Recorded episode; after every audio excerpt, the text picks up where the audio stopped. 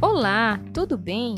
Meu nome é Natália Cardoso e eu faço parte do Núcleo de Educação Inclusiva do SESI Amapá. Agora eu quero te ensinar um jogo super divertido chamado Lançamento de Dardo. Este é um jogo inclusivo.